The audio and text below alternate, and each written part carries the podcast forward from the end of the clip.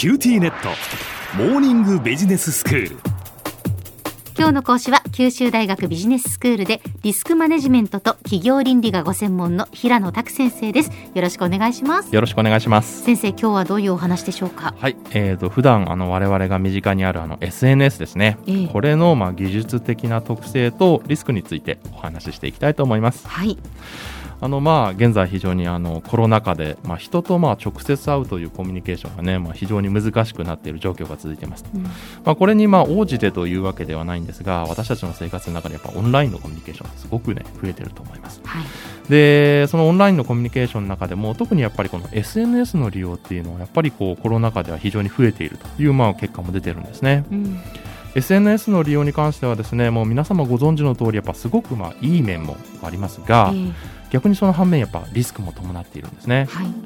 まあ、突然なんですけど小浜さんあの現在日本における SNS のまあ利用率というか普及率ってまあどのぐらいだと思いますか？ああそうです。まあ年代でも違うでしょうけどね、はい。10代だったらもうほぼもう100%に近い 割合になってしまったりするんでしょうが、ええ。まああの年齢も幅広いので、六七割っていうところなんでしょうか。ああなかなかいい線ですね。あのまあさまざまなこれ統計があるんですけど、ええ。まあ総務省が公開した情報通信白書というものに書かれている最新のデータによればですね、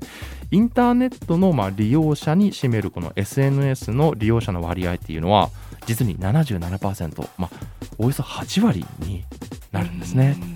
もう簡単に言えば老若男女問わずやっぱ非常に多くの人が SNS を利用しているというのがまあ現状だということが言えます。はい。ただですね、やはりやっぱこの利用が広がるにつれて、やっぱ SNS のトラブルもやっぱりね、増加する傾向にあります。うん。これもあの総務省の、まあ、同じ白書に書かれた調査結果なんですけど、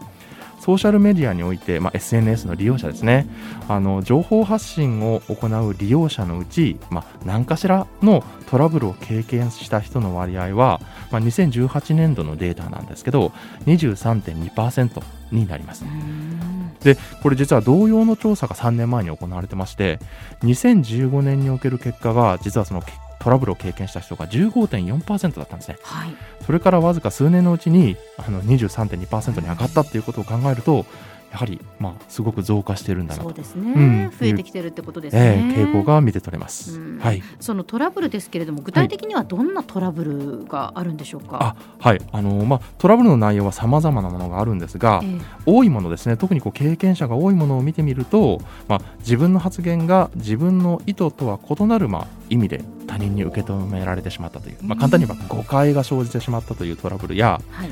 ネットの上でやっぱりこう他人と言い合いになってしまったと、まあ、考えるとネット上の喧嘩ですね、うん。などがまあ非常に多くあります。うん。また決して高いというわけではないんですが、ええ。まあ、中にはこう個人情報や、まあ、企業とかの機密情報が漏洩してしまったとかですね。あるいは炎上してしまったなど、まあ、大きな被害をもたらすトラブルもまあ確認されています。ああそうなんですね、はいどうしてこんなトラブルが発生するんでしょうか？はい。まあ、これについてはさまざまな研究者、まあ、研究者を問わずいろんな人がこう分析していてですね、ええ。まあ、理由っていうのは多くあるんですが、まあ、その一つとしてやっぱりこの SNS というもののやっぱ技術的な特徴というんですか特性ですねこれとやっぱリスクに対するまあ利用者の認識不足というものはまあ一つの原因ではないかなというふうに考えられます。はい。SNS のその今お話したその技術特性っていうものをまとめれば、まあ、およそまあ3つにまとめられるかなと思います。はい。まず一つはですね、あの情報伝達の即時性、まあ、すぐっていう意味ですね。うん即時性が高くて範囲が広いというものが SNS の技術的な特性としてあります。はい。つまりこう極めて広範囲に短期でやっぱ情報が共有できてしまうんですね。そうですね。で次にですね発信した情報の保存性が高くまた制御コントロールですねこれが非常に難しいという特性がありますうーん。一度発信したら、まあ、その発信した内容の記録がですね半永久的にこう残るんですねえであとその後ですねやっぱ修正と回収が困難であるということなんですね、えはい。でここまでのこの SNS の技術的な特性を理解すると、まあ、その利用にはかなりまあ注意が必要であるということがまあ分かるのではないかなと思いますうん。しかしこの特性とは対照的にもう一つの SNS の特性があって実は現在の多くのこの SNS というものは利用するにあたってほとんどですね利用法の訓練とかですね使用におけるリスクについての学習これをやらなくても簡単に利用ができるという特性がありますはい。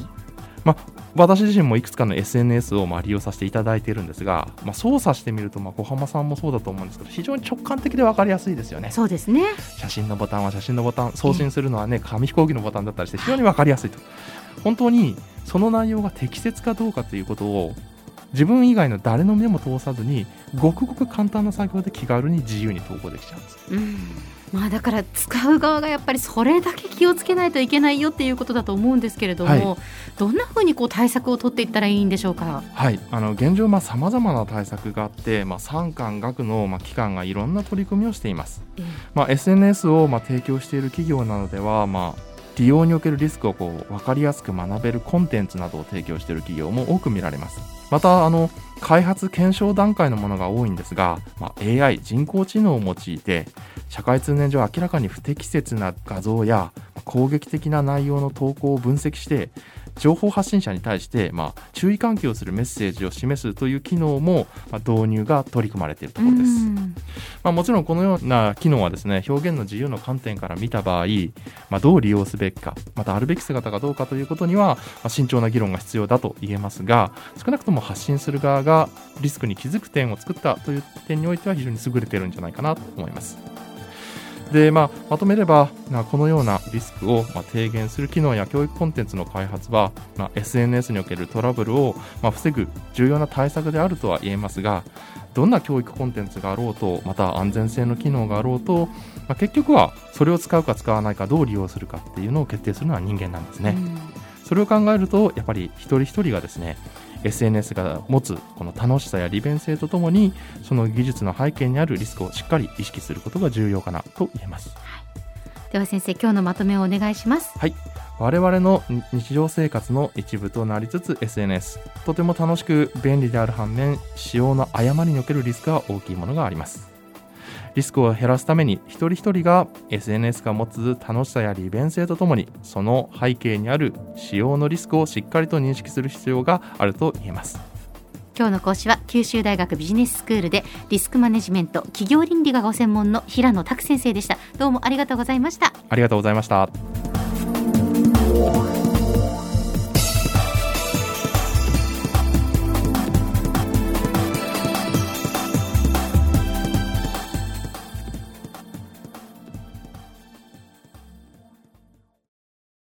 QTnet 光、塾オンライン学習になってどいいよ塾までの移動時間もないしうでもパパ、送り迎えなくなったって寂しがってたわよ。それに BBIQ で授業の映像もスムーズだしでもパパ寂しいって。じゃあ学校の送り迎えしてもらおうそれ甘えすぎ。オンライン学習を快適に光は BBIQ